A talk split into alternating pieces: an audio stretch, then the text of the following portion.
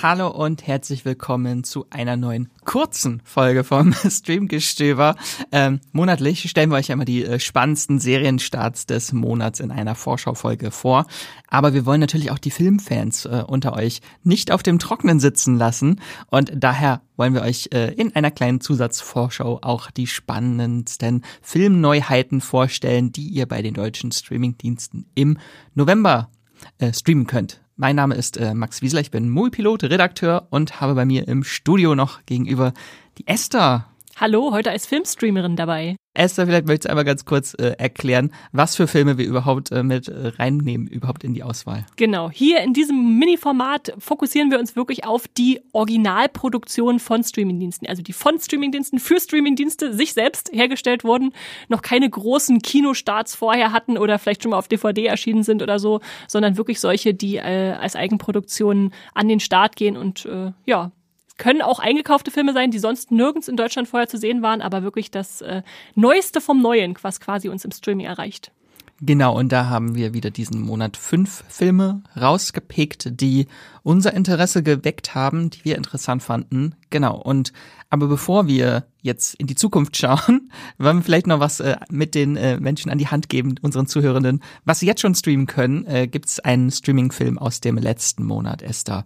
Ähm, den du nochmal empfehlen möchtest oder ans Herz legen möchtest? Also wir haben ja fünf Sachen empfohlen m, vor einem Monat und ich muss sagen, die waren alle ganz okay, aber keiner hat mich völlig mitgerissen. Mhm. Äh, deshalb würde ich einen völlig neuen mitbringen. Ich habe nämlich gestern noch bei Amazon gesehen, Krieg der Bestatter, beziehungsweise The Burial heißt der im, im Englischen, ist, äh, was man gemeinhin ein Crowdpleaser nennt. Also so eine historische Geschichte, die dann doch irgendwie äh, ganz charmant und unterhaltsam aufbearbeitet ist. Es geht um einen Gerichtsprozess äh, von einem Bestatter, der da einen anderen Bestatter verklagt, wie der Titel schon äh, nahelegt und äh, ist einfach total charmant gespielt von Jamie Foxx, der so einen ganz flashy Anwalt spielt, der da ganz groß sein Können rausholt und äh, ihm gegenüber Tommy Lee Jones, der so als äh, gesetzter alter Mann da sein, sein Unternehmen verteidigen will. Also ja, einfach eine nette kleine Sache zwischendurch. Der Krieg der Bestatter. Klingt sehr interessant. Ja, interessanterweise habe ich auch was bei Prime Video gefunden. Mhm. Und zwar noch äh, ein Horrorfilm habe ich noch mitgebracht, nachdem wir ja fast nur Horror hatten letzten Monat. Ähm, ein Horrorfilm, auf den ich Jahre gewartet habe. Und der wurde jetzt still und heimlich einfach bei Prime Video veröffentlicht. Es handelt sich um Dark Harvest, beziehungsweise Die dunkle Saat, wie der Film in Deutschland heißt. Von äh, David Slade, oder? Da habe ich auch schon häufiger genau. von gehört. Genau, der äh, David Slade, der Regisseur von Hard Candy, 30 Days of Night und Eclipse bis zum Abendrot. Ähm, genau, der hat jetzt einen neuen Film gemacht, beziehungsweise ist schon ein bisschen länger her, dass er den gemacht hat. Ähm, 2019 wurde der Film angekündigt. Und seitdem warte ich auf diesen Film. Äh, 2021 wurde er dann gedreht, dann wurde der Kinostart mehrfach verstoben, dann wurde es komplett still um das Projekt und jetzt ist er einfach bei Amazon. Okay, auch schön. Ja, äh, schön, dass man ihn jetzt gucken kann. Ich finde es natürlich ein bisschen schade, dass der Film halt so ohne große Bewerbung irgendwie äh, veröffentlicht wurde. Ähm, aber wo, was es für ein Film ist, äh, ich beschreibe ihn mal als blutigen Mix aus Hunger Games und The Purge. Ähm, es geht nämlich äh, um eine, Amer eine amerikanische Kleinstadt im Jahr 1963, in der sich jedes Jahr zu Halloween eine monströse Kürbisgestalt namens Sawtooth Jack aus den Maishel Maisfeldern erhebt und die Bewohner der Stadt müssen mit allen Mitteln verhindern, dass das Mon Monster die Kirche der Stadt vor Mitternacht erreicht. Und dafür werden die Jungen der Stadt maskiert in den Kampf geschickt, jedes Jahr an diesem einen Tag an Halloween. Äh, und wem es gelingt, Sawtooth Jack zu töten, der erhält ein saftiges Preisgeld und darf die triste Stadt verlassen. Okay. Klingt blutig. Da ist dann der Hunger Games Teil noch mit drin. Und der Purge Teil ist natürlich, dass dann irgendwelche Teenager-Jungen mit Masken durch die Stadt laufen und natürlich auch plündern wollen, weil die, manche haben keinen Bock, irgendwie irgendein Monster zu bekämpfen. Die wollen sich vielleicht auch an ihren Bullies rächen und äh, sehr, sehr spannend. Ähm, ist nicht der beste Horrorfilm, muss man sagen. Aber äh, für Grusel zu Halloween, äh, zur Halloween-Zeit ist er auf jeden Fall äh, perfekt und er ist überraschend brutal. Also da werden Kinder auf explizite Art abgeschlachtet okay. und zerteilt. Und das Monster-Design ist auch äh, ganz fantastisch. Das fand ich super. Okay. Also hast du nicht bereut, angeschaut zu haben? Auf gar keinen Fall. Okay, sehr schön. Ich glaube, dann können wir aber auch jetzt Amazon abhaken für diesen Podcast, weil ja.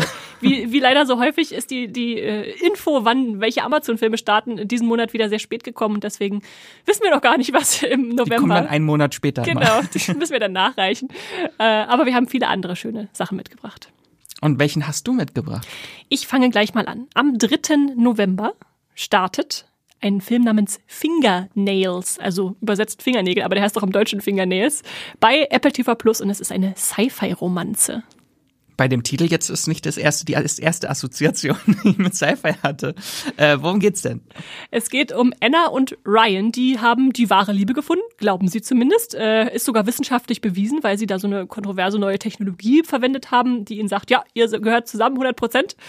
Ähm, und äh, das hat ihnen so die Unsicherheit genommen, die Zweifel konnten es abhaken, haben sie aber vor drei Jahren gemacht. Und das Problem ist nun, Anna ist äh, immer noch unsicher, ob der Partner wirklich der eine ist. Äh, und da beginnt sie jetzt an dem Institut zu arbeiten, was diese Tests durchführt äh, und sich der Aufgabe zu verschreiben, herauszufinden, was jetzt, äh, ob diese Romantik, diese Liebe des Paares äh, wirklich echt ist. Und da trifft sie im Zuge dessen auf Amir. Äh, ja, und jetzt stellt sich die Frage, kann man zwei Männer gleichzeitig lieben oder äh, ist das, wie der Institutsleiter behauptet, biologisch unmöglich. Sehr, also klingt schon mal sehr interessantes Konzept. Äh, wer spielt denn damit? Damit ich mir jetzt vorstellen kann, bildlich vor meinem Auge, dieses dieses Liebesdreieck. Ja, ja, also das sind die wirklich für mich die Darlings der eigentlich der Indie-Schauspielenden gerade, die da, die da dabei sind. Also einen der weiblichen Hauptrolle Jessie Buckley, die mhm. kennt ihr vielleicht aus Men oder aus I'm Thinking of Ending Things oder der Serie Chernobyl. Äh, ganz tolle Schauspielerin, äh, die sehe ich jetzt gerade immer wieder gern. Ähm, dann gibt es äh, Riz Ahmed, äh, den vielleicht aus Star Wars Rogue One kennt oder aus äh, Sound of Metal, da war er auch mhm. hervorragend. Ähm, und äh, besonders schön auch Jeremy Allen White spielt die dritte Hauptrolle, den, den Partner, den sie auf, als erstes schon hat. Und zwischen den beiden muss sie sich genau, entscheiden. Genau, jetzt muss nee. sie sich. und äh, Jeremy Allen White kennt ihr natürlich hoffentlich aus The Bear, wenn ihr uns beim Hypen die letzten Jahre zugehört habt, diese wunderbare Serie oder aus Shameless vielleicht auch schon. Genau. Und ansonsten sind auch noch so Leute wie Luke Wilson dabei als Institutsgründer oder Annie Murphy. Da wirst du dich mhm. sicher drüber freuen, Max äh, aus Schitt's Creek. Ähm, und es, das, der Film ist das englischsprachige Debüt des griechischen Regisseurs Nikos äh, Christos Nikou und ähm, der hat zuletzt mit dem Festival Hit Apples auf sich aufmerksam gemacht, falls ihr den Namen schon mal gehört habt. Ich noch nicht. Ja. also, das sind schon mal ein paar Gründe für die Make-Liste. Gibt es noch Fall. mehr? Äh, ich finde es einfach super spannend, diese Verhandlung von der Suche nach Liebe und so einer modernen mhm. Generation, die da irgendwie Hilfsmittel für braucht, ähm, gemischt mit Sci-Fi-Elementen. Und dann hat die Serie, wie man im Trailer sehen, äh, die, äh, der Film, ich bin aber in Serien, äh, der Film hat so einen schönen 70er-Look und mhm. trotzdem mhm. halt diese Sci-Fi-Prämisse. Das finde ich immer ganz spannend, wenn man so Zeitebenen vermischt dann. Ja. Ja, die, die, die Handlung klang am Anfang so ein bisschen wie Black Mirror, mhm. aber mit Happy End vielleicht, wenn es dann so die romantische Seite ist. Äh, willst du nochmal sagen, wann und wo äh, der Film startet? Genau, bei Apple TV Plus am 3. November ist es soweit. Also heute, wenn ihr den Podcast am Freitag hört. So, dann machen wir weiter. Ich drehe den Spieß um Max. Was hast du uns denn am 3. November mitgebracht? Genau, könnt ihr jetzt schon streamen. Eine Comedy, ähm, Genau, im Oktober hatte ich nur Horrorfilme mitgebracht. Jetzt, jetzt, jetzt wird's endlich mal lustig. Jetzt mache ich mal was Lustiges. äh, genau, das Ganze ist eine R-rated Comedy, ein Hulu Original und das heißt Quiz Lady. Ist schon mal ein vielversprechender Titel. Worum geht's? Es geht um eine von äh, Game Shows begeisterte Frau namens Anne und ihre chaotische Schwester Jenny, ähm, als Annes Hund eines Tages entführt wird. Äh, als Geisel und äh, sie die hohen Glücksspielschulden ihrer Mutter begleichen soll, muss dann dieses äh, Geschwisterduo einen Weg finden, um die Kohle aufzutreiben. Und da kommt es wie gelegen, dass Anne ein überragendes Allgemeinwissen hat und beim Schauen ihrer Lieblingsquiz-Sendung immer sofort alle Fragen beantworten kann. Und äh, so überredet ihre Schwester sie, selbst als Kandidatin aufzutreten. Natürlich, wenn ich Geldmangel habe, gehe ich auch mal äh, ran, okay, Quiz-Sendung, die nächste, wo staube ich die Millionen ab? Äh, sehr gut. Es klingt so, als würde da auch jemand äh, Bekanntes mitspielen. Oh ja. also die Handlung selbst schreit jetzt erstmal nicht so nach Must-See, muss ich sehen, aber die Besetzung hat mich sofort überzeugt. Äh, die beiden Hauptrollen spielen nämlich Aquafina und Sandra Oh. Und ich glaube, Sandra Oh als so chaotisches Trainwreck habe ich noch nie gesehen. Also in dem Trailer sitzt sie, ist Hammer. Killing Eve ist ja auch schon ein bisschen erratisch manchmal, aber ja. Hier ist sie wirklich drüber. Okay. ja, äh, äh, hat mir im Trailer auf jeden Fall schon mal sehr gefallen und äh, in weiteren Rollen noch mit dabei äh, Will Ferrell als Quizmaster von dieser Sendung. Mhm. Äh, Tony Hale, Holland Taylor, Jason Schwartzman und äh, auch äh, die im ähm, Juli leider verstorbene Comedy-Legende Paul Rubens ist in seiner letzten Rolle hier zu sehen. Oh. Wer von den beiden Hauptdarstellerinnen spielt die zum Quiz antretende? Aquafina. Okay, okay. Äh, sonst noch irgendwelche Gründe, warum ich es mir vormerken sollte, warum ich es unbedingt schauen sollte? Hatte ich noch was angelacht? Also natürlich eine Comedy mit Sandra und Aquafina und Will Ferrell. Hallo? Was, was, was willst du noch anderes? ähm, ich habe auch geguckt bei Rotten Tomatoes, also die, der Film hatte schon auf dem Festival seine Premiere. Äh, bei Rotten Tomatoes 81 Prozent, was ziemlich gut ist. Ja. Äh, Metacritic 62 Prozent. Aber die Kritiken waren alle auch äh, recht gut. Mhm. Freue ich mich sehr. Das Drehbuch wird, wurde geschrieben von äh, Jen D'Angelo. Die hat äh, zuletzt ähm, Hocus Pocus 2 das Drehbuch geschrieben. Und an Totally Killer hat sie auch das Drehbuch mitgeschrieben. Äh, letzten Monat, der Zeitreise-Slasher bei Amazon. Bei Amazon. Ja. Okay, jetzt wechselt es zu Disney Plus rüber. Denn ich erinnere mich, du hast gesagt, startet bei Disney Plus. Wann nochmal? Am 3. November. Sehr schön. Kommt auf die Merkliste. Und jetzt spiele ich den Ball wieder zurück. Hm. Jetzt wird's mörderisch. ich habe mitgebracht äh, The Killer, beziehungsweise im Deutschen Der Killer bei Netflix. Und worum geht es? Lass mich raten, es geht um einen Killer. Ja, du nimmst mir die Worte aus dem Mund, Max, ganz genau. Es geht um einen Profikiller, der sehr akribisch vorgeht und äh, stets tödlich. Äh, allein, kalt, ohne Skrupel mordet er, wartet im Schatten auf die nächste Zielperson und schlägt dann zu, häufig jetzt mit Snipergewehr. Aber ja, ist da eigentlich ein wirklich ausgemachter Experte ähm, und hält sich immer an seinen Plan, vertraut niemanden, zeigt keine Empathie, keine Improvisation, ist alles äh, super. Also läuft, bis es dann auf einmal nicht mehr läuft. Denn nachdem er leider einmal daneben schießt, äh, wird er dann selbst auch zum Gejagten und äh, gerät in die Zielscheibe seiner Auftraggeber. Äh, und da wird er dann in so eine internationale ja, Menschenjagd verwickelt, beziehungsweise geht dann auch selbst wieder zu Werke und fragt sich auch so ein bisschen, verliert er jetzt den Verstand? Was ist da los? Was soll er tun? Ja, so, so weit zur Handlung. Jetzt darfst du noch was dazu erzählen. Das Besonderes, Besondere an dem Film ist also natürlich die Menschen auch, die da genau. dran beteiligt sind. Ich, ich dachte auch so, wenn man nur die Handlung beschreibt, klingt es erstmal recht typisch, ne? So ein Killer, der irgendwie entweder sein Gewissen entdeckt oder irgendwas falsch macht und dann treten, treten, da, äh, treten da Leute los. Ähm, aber im Auftragskiller-Genre sind wir hier natürlich bei David Fincher gelandet und das macht die Sache natürlich besonders interessant. Der große David Fincher von Fight Club und Social Network und Panic Room und was er alles gemacht hat, hat sich den großen Michael Fassbender rangeholt als äh, Hauptdarsteller, der witzigerweise zuletzt 2019 einen äh, Schauspielauftritt in X-Men Dark Phoenix hatte und dann sehr lange jetzt Pause gemacht hat. Mhm. Aber jetzt ist er zurück, vier Jahre später, und äh, ist in dieser wirklich hervorragenden Rolle zu sehen. Und dann sind auch noch so Sachen, äh, Sachen, so, so Leute wie die wunderbare Tilda Swinton dabei, ähm, äh, die sich im Cast tummeln. Also da kann man wirklich was entdecken. Ich will noch gar nicht so viel verraten.